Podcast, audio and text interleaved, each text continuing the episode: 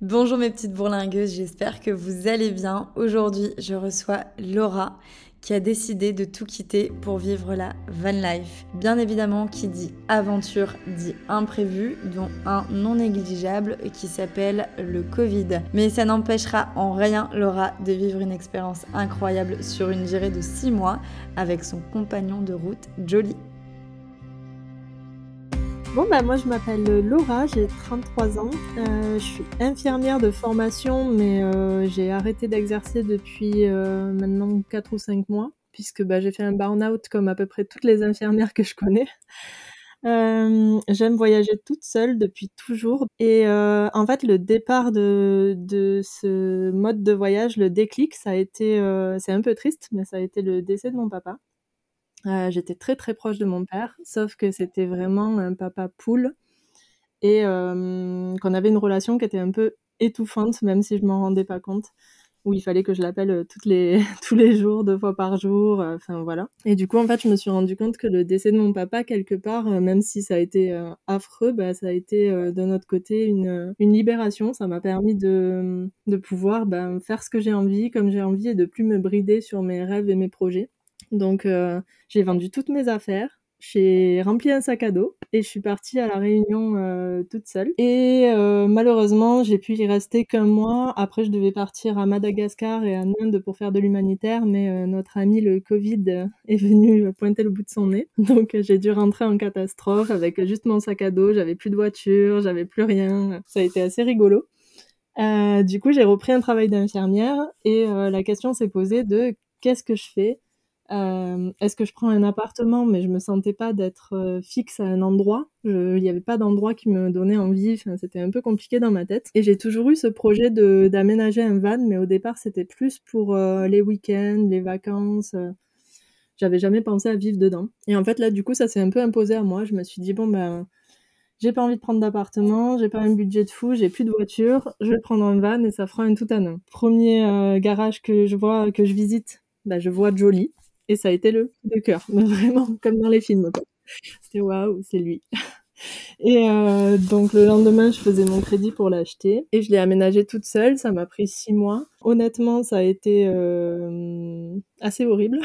Il y a eu plein de moments où j'avais envie de le vendre, où j'avais envie d'abandonner. Enfin, en plus, c'était en plein pendant les confinements, les, couvre-feux, donc mes amis pouvaient pas trop venir m'aider, donc euh, voilà, grosse galère. Mais je l'ai fait. Et en fait, euh, ce dont je voulais vous parler aussi, c'est qu'il y, y, a un gros... Au moment où j'ai lancé ce projet-là, j'ai vraiment eu un, gros, euh, une grosse séparation dans mes proches. Il y a ceux qui étaient euh, enthousiastes, qui me disaient c'est bien ce que tu fais, c'est génial, c'est un projet super. Et il y a ceux qui étaient en mode tu vas pas y arriver, t'arriveras jamais à vivre dans 6 mètres carrés.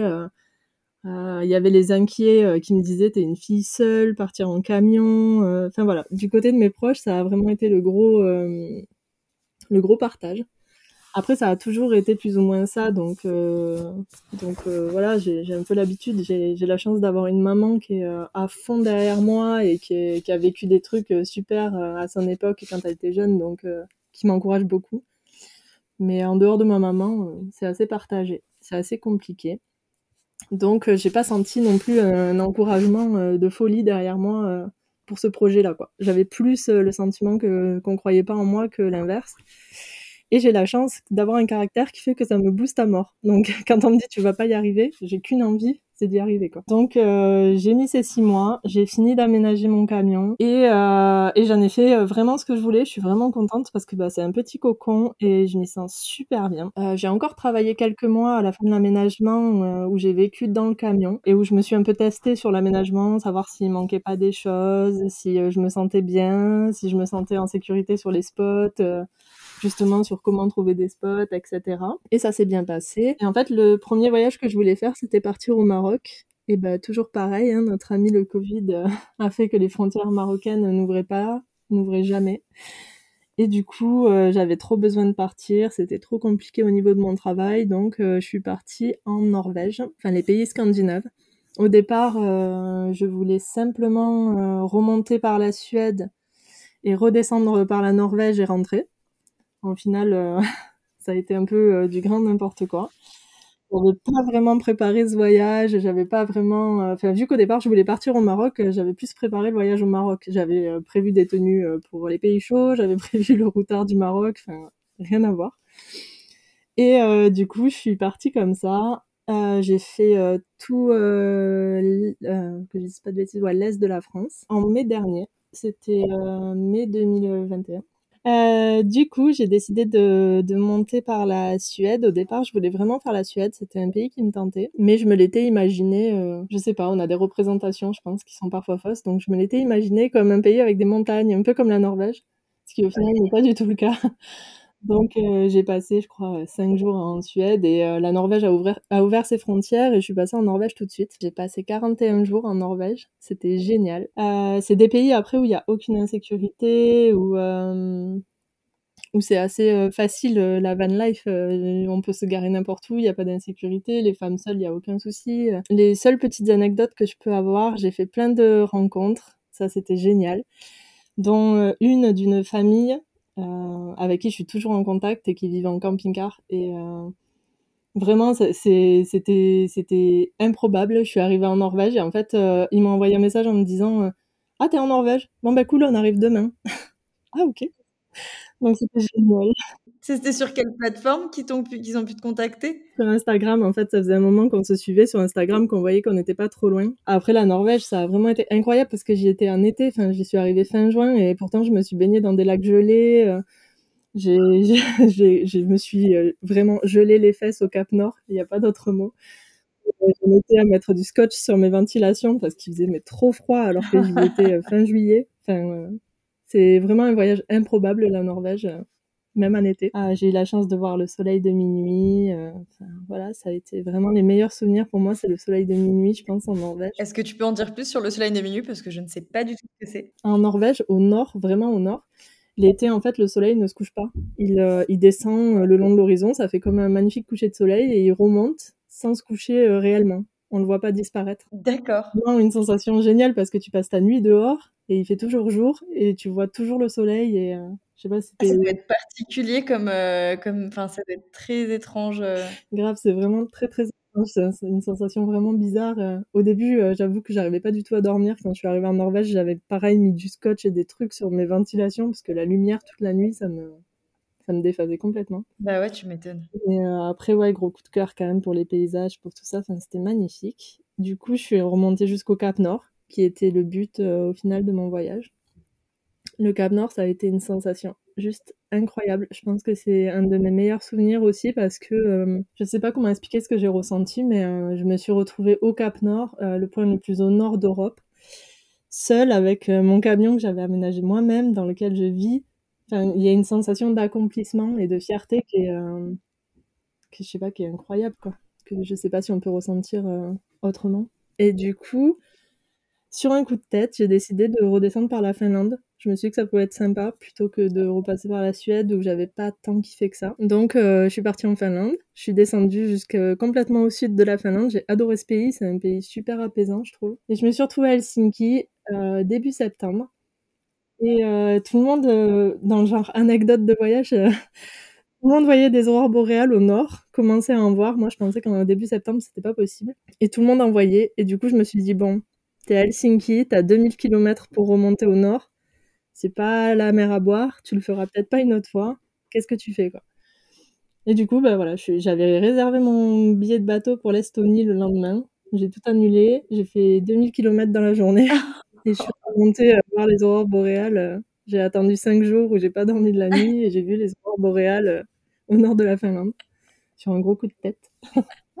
Donc euh, voilà, grosse anecdote de voyage, ça quand même. C'était un peu n'importe quoi, mais c'était cool. Et du coup, c'était dans quel endroit? Enfin, il y a, c'est, un endroit en particulier où tu peux les voir? Il y a un spot euh, bien précis où tu es sûr de les apercevoir? Après, il y a, ouais, y a quelques points. Déjà, être bah, le plus au nord possible, donc remonter au-dessus du cercle polaire. Ouais. Euh, être sur un spot dégagé, évidemment, pas d'arbres et tout. Et puis bah, après, il y a, maintenant, il y a des applis en fait qui vous donnent qui vous donne les, les, les probabilités d'aurore boréale avec euh, la couverture nuageuse de, l'endroit où vous êtes et tout quoi. Enfin, c'est pré-mâché quoi. C'est super. Et c'est quoi les, les noms des applis? Là Tu as les noms ou pas du tout? Ah, C'était Aurora Forecast, celle que j'ai pris. Ok. Et qui marchait très bien puisque j'ai vu euh, une aurore euh, magnifique début septembre, c'était inespéré quoi. Donc ça marche très très bien. Et donc euh, bah pareil, grosse émotion quoi, j'ai vu le soleil de minuit et les aurores boréales, le truc qui normalement n'arrive jamais dans un seul voyage. Donc truc de fou. C'est dire à quel point je voyage lentement. Non, mais c'est bien, ouais. T'as opté pour le slow travel, quoi. Ouais, complètement. Complètement. Pour moi, c'est hyper important de profiter, de pas. Enfin, je pense que sur des voyages aussi longs, sur euh, deux semaines de vacances, c'est pas pareil, mais sur un voyage de 4, 5, 6 mois, t'as besoin de. que ça soit un, rythme que tu puisses tenir et vivre euh, sereinement, quoi. Sinon. Euh, ça devient vite euh, intenable. Donc maintenant, je suis en Estonie. Euh, L'Estonie, c'est super. Euh, c'est, on m'a parlé d'insécurité, je ressens pas du tout la chose. Donc pour l'instant, je me régale. On va voir après sur les autres pays que je vais traverser. Il y a toujours le problème du Covid hein, avec certaines frontières fermées, puisque j'aurais bien aimé sortir un peu d'Europe, mais pour l'instant, ben, c'est compliqué. Tu aurais voulu te rendre, bah, du coup, tu es à côté de, à côté de la Russie, tu aurais voulu, ouais, tu aurais voulu aller en bah, Russie. J'aurais au moins voulu pouvoir le faire par la route, en fait, Helsinki, Tallinn, et pouvoir passer par Saint-Pétersbourg. C'est assez courant de faire ça, mais là, du coup, bah, c'est pas possible. Après, il y a plein de projets de voyage hors, hors Union européenne qui, j'espère, vont pouvoir se faire. Bah, toujours le Maroc hein, qui reste en projet. Et là, j'ai un gros projet. J'espère pour cette année, je vois que les États-Unis réouvrent leurs frontières dans ce voyage-là, ouais, il y a une, une, dernière petite anecdote dont j'ai vraiment envie de parler parce que je trouve que c'est trop cool. J'avais une copine euh, avec qui j'étais à l'école, au primaire, euh, que j'ai perdu de vue. Euh, je devais avoir, je sais pas, 13 ans un truc comme ça. Et en fait, cette fille, elle est partie vivre en Suède. Elle a passé son permis poids lourd et elle est partie vivre en Suède. Depuis, ça fait 19 ans qu'elle y vit, elle se régale et tout ça.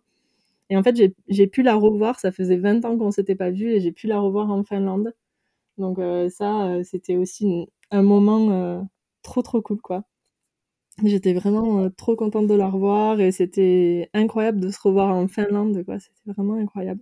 Et puis je sais pas, t'étais pas dans un état d'esprit, t'es dans un état d'esprit tellement cool en plus qu'on a vraiment passé une semaine géniale quoi, à faire des saunas, à, manger, c'était super, c'était vraiment super. Après au niveau de mon budget voyage, du coup, bah, le budget voyage il est évidemment très très dépendant des pays où on va. Et euh, clairement, la Scandinavie, euh, c'est pas le pays euh, le plus cool pour le budget, quoi. Mon budget, il a vraiment pris cher. en fait, j'étais partie sur quelques économies que j'avais fait bah, en travaillant là. j'avais vraiment pas grand chose, donc ça, c'est un truc que je veux mettre en avant, c'est que la van life, c'est super cool parce que bah, ça permet de partir même si on n'a pas des mille et des cents, quoi. Il n'y a aucune, aucun besoin d'être d'être plein d'économies. Je crois que pour donner un ordre d'idée, ça fait quatre mois que je suis partie. Je pense que je vais encore voyager deux mois. Et je suis partie avec 5000 euros d'économie. Et pour l'aménagement de ton van, parce que du coup, tu parleras du budget global après, mais je voulais juste faire une petite parenthèse sur justement l'achat du van et même pour le. Bah pour l'aménager, est-ce que c'est ça par contre qui coûte cher ou pas du tout? Ou tu as réussi à t'en sortir avec des petits éléments de récup qui t'ont permis finalement de faire un van complètement aménagé, mais avec, euh, avec pas grand-chose. Alors non, concrètement, moi, ça m'a coûté cher parce que bah, je voulais y vivre et que je savais que pour moi, ça serait un projet vraiment au long terme. C'est pas un van que je vais juste garder un an ou deux. Ouais. Euh, donc j'ai vraiment investi dedans. Euh, au total, je pense que j'ai pas fait le budget précis, mais je pense qu'au total, j'en ai eu pour 30 000 euros. J'ai acheté mon van 15 000 euros. J'ai voulu une base assez fiable, donc c'était un camion qui a que deux ans qu'il n'y a pas trop de kilomètres, etc. Parce que c'est quand même important. Ouais, bien sûr.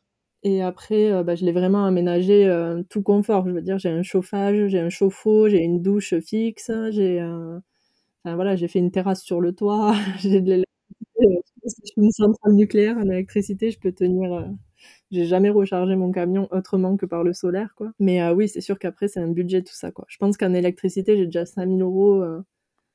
Ouais, à peu près 5000 euros. Donc, je me dis, investir 30 000 euros, au final, si j'avais voulu être dans un appartement, ça aurait été. Là, au moins, ça te permet et de voyager et d'être chez toi en même temps sans dépenser d'argent dans des logements. Euh. Ouais, et puis il y a ce côté autonomie qui est hyper agréable. L'autonomie électrique. Après, au niveau de l'eau, du coup, ça te fait réaliser. Enfin, je trouve ça chouette la van life parce que ça te fait vraiment réaliser aussi tes ressources et ton utilisation de tes ressources, puisque ben j'ai 90 litres d'eau dans le camion. en général, c'est facile de recharger, mais ben, mine de rien, c'est prise de tête parce qu'il te faut chercher l'endroit où tu peux recharger, y aller, ça te fait perdre du temps sur ta journée. Donc, j'essaye au max d'économiser mon eau. Et, et, je me rends compte qu'en fait, on est quand on vit en appartement ou en maison, on a ce côté de tout à volonté. Enfin, c'est fou euh, ce qu'on ce qu'on utilise comme ressource, ce qu'on gaspille comme ressource.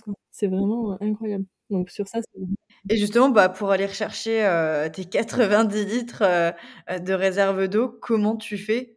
Où est-ce que tu vas? Est-ce que tu as des endroits bien précis qui sont dédiés justement à la recharge euh, des réservoirs pour les, bah, pour les vannes, caravanes, je suppose aussi. Euh. Ouais, alors euh, bah, maintenant il y a des applications, donc je me sers beaucoup de, de l'application Park for Night. Je m'en sers autant pour les spots que bah, justement il référence tous les points d'eau, les points où on peut vidanger pardon, les eaux usées.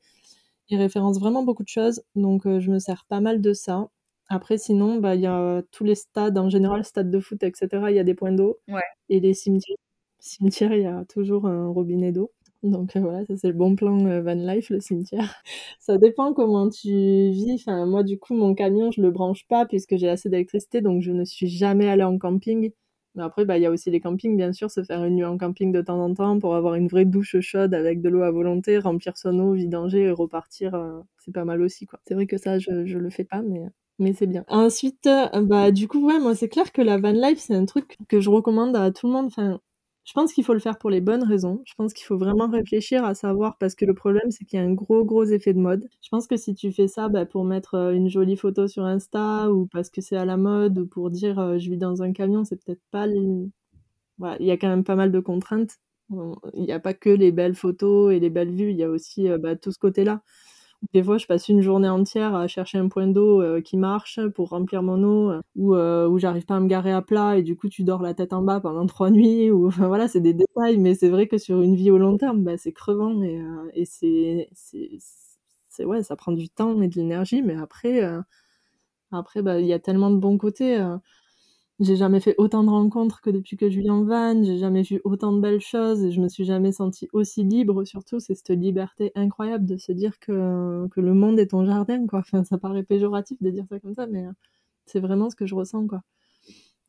Mais, euh, mais ouais, ouais, je pense qu'il faut faire attention aux raisons pour, la, pour lesquelles on fait ça parce que c'est quand même pas.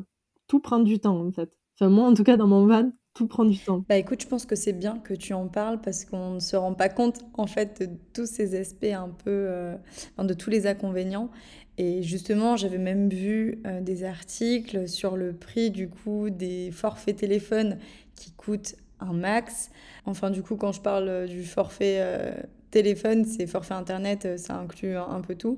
Euh, du coup, comment ça se passe toi de ton côté? Comment tu fais euh, Comment tu t'organises? À l'étranger, ouais, clairement, ça coûte plus cher. Après, j'ai peut-être pas le meilleur forfait français. Moi, j'ai que 25 gigas d'internet à l'étranger.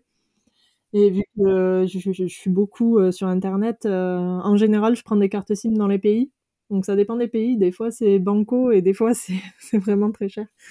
Genre la Norvège, je crois que c'était 50 euros les 30 gigas, donc euh, ça fait très très mal. Et euh, la Finlande, par contre, c'était 20 euh, euros un mois, tout illimité. Donc là, c'est super cool par contre. Mais après, ouais, c'est toute une organisation, quoi. À chaque fois, il te faut trouver la carte SIM, changer ta carte SIM, bon voilà. Ouais, il y a plein de petits détails auxquels on pense pas. Et puis, dans le camion, quand votre camion est bien isolé, bah, il n'y a pas de réseau. Hein. Clairement, moi, quand je ferme les portes du camion, j'ai plus aucun réseau. Ça, c'est super chiant, franchement. Surtout l'hiver, où t'es mieux la porte fermée, quand même. Et ouais, c'est surtout une question. Moi, ce qui m'a, ce qui m'a surtout frappé euh, dans la vie en van, c'est que tout prend du temps. Tout est organisation. Parce qu'en fait, tu vis dans 6 mètres carrés. Clairement, tout a sa place, mais les places sont pas toujours évidentes à, enfin, genre, comme je te disais, ma douche me sert de, elle me sert de porte-manteau, de range chaussures, de salle de bain où il y a toutes mes affaires de toilette, etc. Donc rien que pour prendre une douche, il me faut tout vider, tout mettre sur mon lit. Ça me prend déjà un quart d'heure. Après, il faut que le chauffe-eau chauffe l'eau, ça prend une demi-heure. Voilà, prendre une douche, en gros, c'est une heure et demie au total, quoi. Faut savoir que tu vas prendre une douche, penser à allumer ton chauffe-eau, faut, enfin, voilà. C'est toute une organisation pour tout. Pareil pour faire à manger, tout à sa place, tout est, tout est bien réglé, t'as pas 36 000 plats, enfin. Tu optimises absolument toutes les, tous les recoins de ton, ton van. Tout à fait. Mais c'est super, ça apprend, ça apprend vraiment plein de choses et et bah, toujours pareil, quoi, on se rend compte de, de la masse de choses qu'on accumule et qui au final est totalement inutile dans une vie, euh, enfin dans la vie euh, de, tous les jours, hein, parce que je pense qu'on soit sédentaire ou van life ou peu importe, on n'a pas besoin de d'avoir 12 casseroles, 14 plats à gratin. je me rends compte de tout ce que j'ai accumulé euh, dans ma vie précédente, quoi. Je pense que ça convient pas à tout le monde, cette vie-là, et, et voilà. Et je veux vraiment le souligner, mais pour ma part, je me verrais pas du tout revenir euh, sédentaire pour l'instant. Ça me paraît, euh, je sais pas, ça me, rend triste d'y penser en fait. Et euh, du coup, je pense que je vais continuer à faire. Bah, jusqu'à maintenant, j'avais, à peu près ce fonctionnement que je trouvais qui fonctionnait pas mal. Je vais rentrer en France par intermittence. Là, je pense que je vais rentrer en France en décembre du coup, bah, pour passer les fêtes avec ma famille. Et je vais travailler deux ou trois mois pour remettre un peu de côté et repartir. Euh, bah, selon les pays, si j'arrive à repartir au Maroc, je pense qu'en travaillant trois mois, je dois pouvoir tenir six mois au Maroc. Et euh, bon, si c'est pas le Maroc, euh, j'aviserai. Est-ce que tu as pensé justement à travailler même dans des pays Europe, enfin, et même hors Europe, parce que finalement ton métier, mine de rien, te permet de pouvoir travailler un peu partout. Enfin, des infirmières, on en a besoin absolument partout dans le monde. Ouais, j'y ai pensé. Après, je trouve qu'au niveau de la mise en place, c'est quand même assez compliqué, donc euh, c'est vrai que je m'y suis jamais lancée. Euh. En Norvège, j'y ai vraiment pensé, j'ai failli, mais en fait, pour pouvoir travailler en Norvège, il faut apprendre la langue. Il y a des cours obligatoires. Donc euh, c'est vrai que sur juste pour bosser un ou deux mois, ça me paraissait vraiment compliqué. Après, j'essaye de voir pour une reconversion en ce moment, au moins partielle, de trouver un moyen de gagner ma vie de façon euh, plus nomade, on va dire. J'ai plein d'idées, mais il n'y a rien de concret encore. Mais euh, ouais, pour le moment, je pense que je vais rester sur mon fonctionnement de rentrer travailler quelques mois, parce que ça me permet aussi de rentrer voir la famille, parce qu'en fait, je me rends compte que je suis tellement bien que je m'écouterai, je rentrerai pas. C'est bien que j'ai cette obligation de rentrer un peu, euh, voilà. Sinon, ça serait une catastrophe. Là, je dois faire deux pays, au final, je vais être à dix pays sur ce voyage. Mais c'est super, au moins ça montre que tu as trouvé un bah, trouvé ta voie en fait à travers le van life, euh, enfin moi je trouve ça juste fabuleux de pouvoir se dire: «Ça y est, je sais ce qui me rend heureuse» et c'est une chance inouïe, hein. surtout dans le monde, euh, enfin dans le monde actuel, c'est pas forcément évident, évident donc ouais, je trouve que c'est, euh, j'ai j'ai vraiment de la chance. Après je pense que la chance elle se provoque et j'aime pas trop dire que j'ai de la chance parce que je trouve que c'est un peu simpliste. Mais oui, la chance se provoque et on peut tous arriver à faire qui nous plaît, quoi. Et en plus, euh, c'est vrai que quand même, au départ, j'avais quelques appréhensions sur euh, bah, le fait le fait d'être seule, quoi, quand même, à l'étranger. En France, c'est pas pareil, parce qu'en France, euh, j'arrivais toujours vraiment à faire des rencontres sur les spots où tu arrives à communiquer sans trop de problèmes. Mais à l'étranger, bah, il y, y, a déjà la barrière de la langue. Euh, je parle pas trop mal anglais, mais j'ai pas non plus un anglais qui me permet de, de passer une soirée à, à parler de façon fluide avec quelqu'un, malheureusement. Et, euh, et ben, les autres langues, bon, c'est une catastrophe. Mais euh, du coup, j'avais un peu peur de ça, de la solitude euh, sur les spots, et pas du tout. Au final, euh, je pense que ça, c'est super important de, tester son camion avant et de tester son aménagement et d'être sûr qu'on s'y sente vraiment bien. Parce qu'en fait, euh, vraiment, quand je ferme la porte de Jolie, de mon camion, je me sens euh, dans mon petit cocon. Et j'oublie complètement euh, ce qu'il y a autour, le fait que je suis seule, je mets mon petit film sur mon ordi, je mets une bougie, je mets des guirlandes. Enfin, je pense que ça, c'est primordial aussi de partir en van, dans un van où on se sent bien. Parce que tant qu'il fait beau, qu'on peut ouvrir la porte, euh, faire un tour, se faire l'apéro dehors, ça va. Mais euh, quand, euh, comme en Norvège, il y a eu un moment où j'ai eu 12 jours d'affilée de pluie avec un brouillard à couper au couteau où voilà quoi tu sors t'es trempé enfin il fait froid bah j'étais bien contente d'être bien dans mon van et d'être dans mon petit cocon et de pas souffrir de passer une journée entière dans le camion quoi donc ça c'est aussi un truc qui est important à souligner je pense quand on part les vacances ça, ça va il y a pas de souci mais quand on part au long cours faut vraiment se sentir bien dans le van, quoi. Je pense que c'est hyper, euh, hyper important. Et euh, souligner aussi le fait que on m'a beaucoup euh, posé la question, enfin, je pense que c'est la question qui revient le plus dans la van life en étant une femme seule. C'est la sécurité, du coup, pareil, sur les spots. J'en ai déjà un peu parlé, mais vraiment, après, je pense qu'avec des règles de base, la sécurité, il n'y a aucun souci quand on soit dans n'importe quel pays. Bon, après, c'est sûr qu'il y a certains pays où vraiment, euh, ok, mais euh, je pense que les règles de base, déjà, ben, trouver un spot où on se sente bien. Moi, je marche vraiment au feeling. Il y a des fois où je vais arriver à un endroit, ça va être parfait, il va faire beau, euh, à plat, avec la vue sur un lac, un coucher de soleil et tout ce que vous voulez. Mais je sais pas, ça m'est pas arrivé très souvent, mais il y a eu deux trois fois où je, je sais pas expliquer pourquoi le feeling. Je me sentais pas très bien, il y avait un truc qui me je sais pas dire quoi mais le feeling était pas bon. Donc bah je suis partie, je sais pas si j'avais raison, tort, si au final j'aurais passé une nuit calme ou j'en sais rien mais en tout cas, je pense que s'écouter dans ce genre de mode de vie, c'est hyper important. Après, il y a des petites règles de base, bah, style se garer dans le sens du départ, de pas se coincer euh, si jamais il y a un problème, que je sais pas n'importe quoi, de pouvoir partir le plus rapidement possible. Tout simplement. Mais, euh, mais oui, oui, voilà. Après, euh, personnellement, je crois que j'ai jamais eu de gros flips ou de. J'ai pas de, mauvaises anecdotes à raconter, en fait. J'ai pas de. J'ai jamais eu de moment où je me suis pas sentie en sécurité ou euh, jamais. Même là, tu vois, en Estonie, j'ai reçu un message hier d'une fille qui me dit Ah, j'ai vu que tu étais dans, dans ces pays-là et je voulais y aller, mais on m'a dit que c'était pas sécuritaire, quoi. C'est des pays magnifiques et je pense qu'il y a des gens qui passent à côté pour rien parce qu'alors, après, je vais pas mentir, quand je suis allée vers la frontière russe, l'ambiance est spéciale, quoi. C'est encore des pays euh, très. Euh, le décor est spécial, l'ambiance est vraiment spéciale. Et honnêtement, euh, ouais, il y a deux trois mecs qui m'ont regardé, mais pas des mecs. c'était pas un regard malsain, c'était juste un regard en mode, mais elle est toute seule dans son camion. Enfin, c'était de la curiosité. Mais, mais j'ai de nouveau, je n'ai absolument pas senti d'insécurité en Estonie, et pourtant, je suis la première à faire des spots complètement chelou, perdu dans la forêt. voilà, j'adore ça. Et le peu de gens que j'ai rencontrés, euh, certes, ils sont fermés, mais je pense que c'est leur tempérament et je les trouve pas plus fermés que les Scandinaves. Et après, euh, ils sont très sympas, ils rendent service et, et ça serait dommage de passer à côté de pays comme ça, juste pour une légende urbaine, entre guillemets. Personnellement, le pays où j'ai eu le plus peur, où je me suis sentie le moins sereine, c'est en France. En France, euh, sérieusement, euh, on peut pas laisser quelque chose dehors sans se le faire voler. Enfin, c'est limite, c'est le pays où j'ai eu le plus de, où je fais le plus attention. Je veux vraiment mettre le doigt là-dessus. Euh, si vous avez envie de faire quelque chose et d'aller dans un pays, il peut se passer n'importe quoi, n'importe où. C'est vraiment dommage de passer à côté de, de quelque chose. il doit arriver un truc. je pense pas que ce soit vraiment défini par le lieu. Et après, c'est vrai que ça influence quand même. Enfin, moi, je sais que mes proches plus maintenant, je me suis détachée de ça.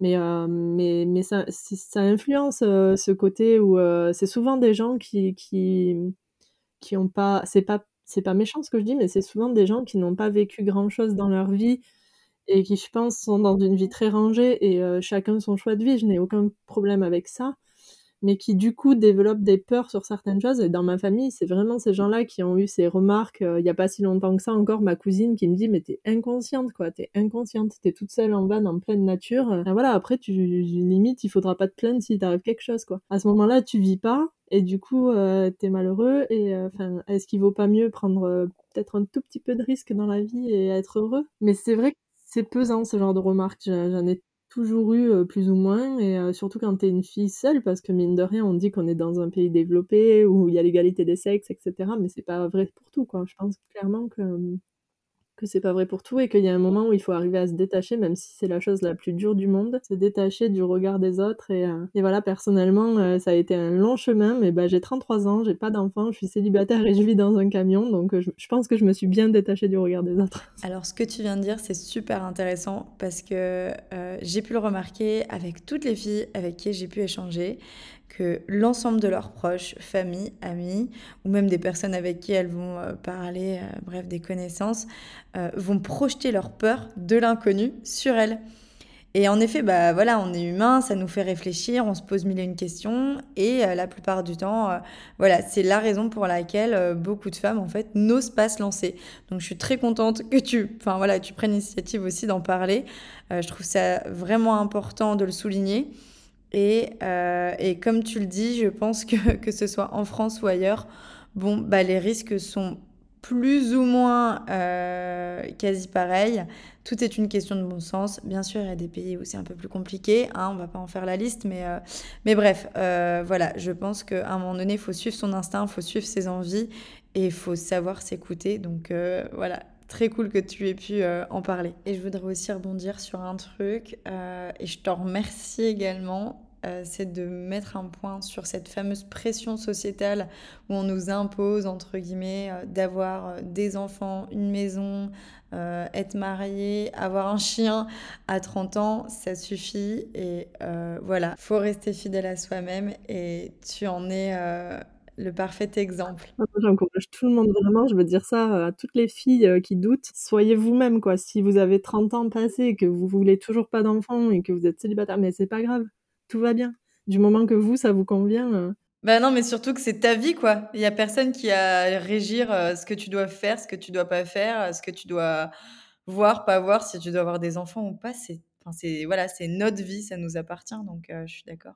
Mais bon, c'est pour ça que ton témoignage est super important parce que voilà, ça montre que oui, on peut très bien vivre le fait d'avoir 30 ans passés, de pas avoir d'enfants et ben voilà, de pas être rangé, de pas être marié, de pas tous ces clichés qu'on nous impose finalement euh, voilà, dans la société euh, quand on est une femme. Mais, euh, mais merci du coup. Et est-ce que bah, dans, tout dans tous les pays que tu as fait, il y a des spots vraiment particuliers que tu recommanderais à des filles qui voyageront bah, en van life peut-être ou pas, mais qui, sont, qui ont été vraiment des coups de cœur Alors non, pas spécialement. la Scandinavie, c'est vraiment... tous les spots sont fous, franchement. Ça fait, c'est pareil, ça fait cliché de dire ça, mais c'est tellement vrai que bon voilà. Après, j'ai fait euh, sur tout mon voyage, toutes les semaines, j'ai fait des petites vidéos YouTube où euh, bah, je raconte euh, un peu tout et où je donne plein de petits tips et, et j'ai fait des grosses vidéos récapitulatives sur chaque pays avec mes petits conseils. Donc, c'est quoi le nom de la page? Sur quoi on peut te retrouver? Alors sur Instagram et sur YouTube, c'est Nurse Évasion. Et sur YouTube, du coup, il y a vraiment des vidéos où euh, bah, je donne justement tous les petits conseils, euh, les spots que j'ai vraiment aimés ou les gros coups de cœur que j'ai eu euh, dans chaque pays, pays par pays. Et en tout cas, n'hésitez surtout pas si les filles qui écoutent ce podcast ont des questions ou quoi que ce soit, je suis disponible tout le temps sur les réseaux, il n'y a aucun souci. Et eh bien justement, j'ai une question. Je voulais savoir quels sont les essentiels à avoir quand tu optes pour la van life, du moins à ton sens. À mon sens, la cafetière? Non, je. Euh, non, les essentiels de la van life, bah, une lampe de poche, euh, clairement. Un plaid? Non, il n'y a pas grand chose. Enfin, moi, j'ai vraiment l'impression de vivre comme à la maison, c'est juste que c'est plus petit. Euh, donc, bah, c'est vraiment propre à chacun. Pour moi, c'est c'est ma liseuse, mon ordi pour regarder des films et, et un petit plaid et des bougies, quoi. Mais je me sens vraiment dans une, mini maison, quoi. Donc, voilà.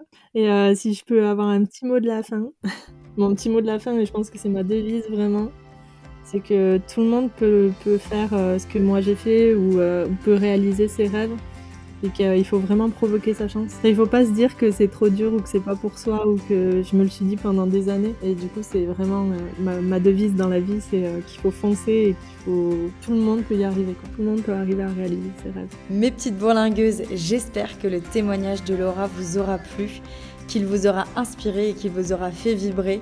Ce qu'il faut retenir avant toute chose dans ce retour d'expérience, c'est qu'il faut croire en ses rêves. Laura en est la preuve et aujourd'hui, on peut dire que c'est une femme épanouie. Depuis cette interview, Laura a continué son petit périple et a fait également la Lettonie, la Lituanie, l'Allemagne et l'Italie avant de retourner en France donc pour les fêtes de fin d'année. Je vous invite bien évidemment à découvrir sa page Instagram wildsteps.girl où elle a partagé des clichés juste incroyables de toute son aventure. Et n'oubliez pas de visionner l'ensemble de ses vidéos sur sa page YouTube. En attendant, je vous dis à très vite pour le prochain épisode de Bourlingueuse.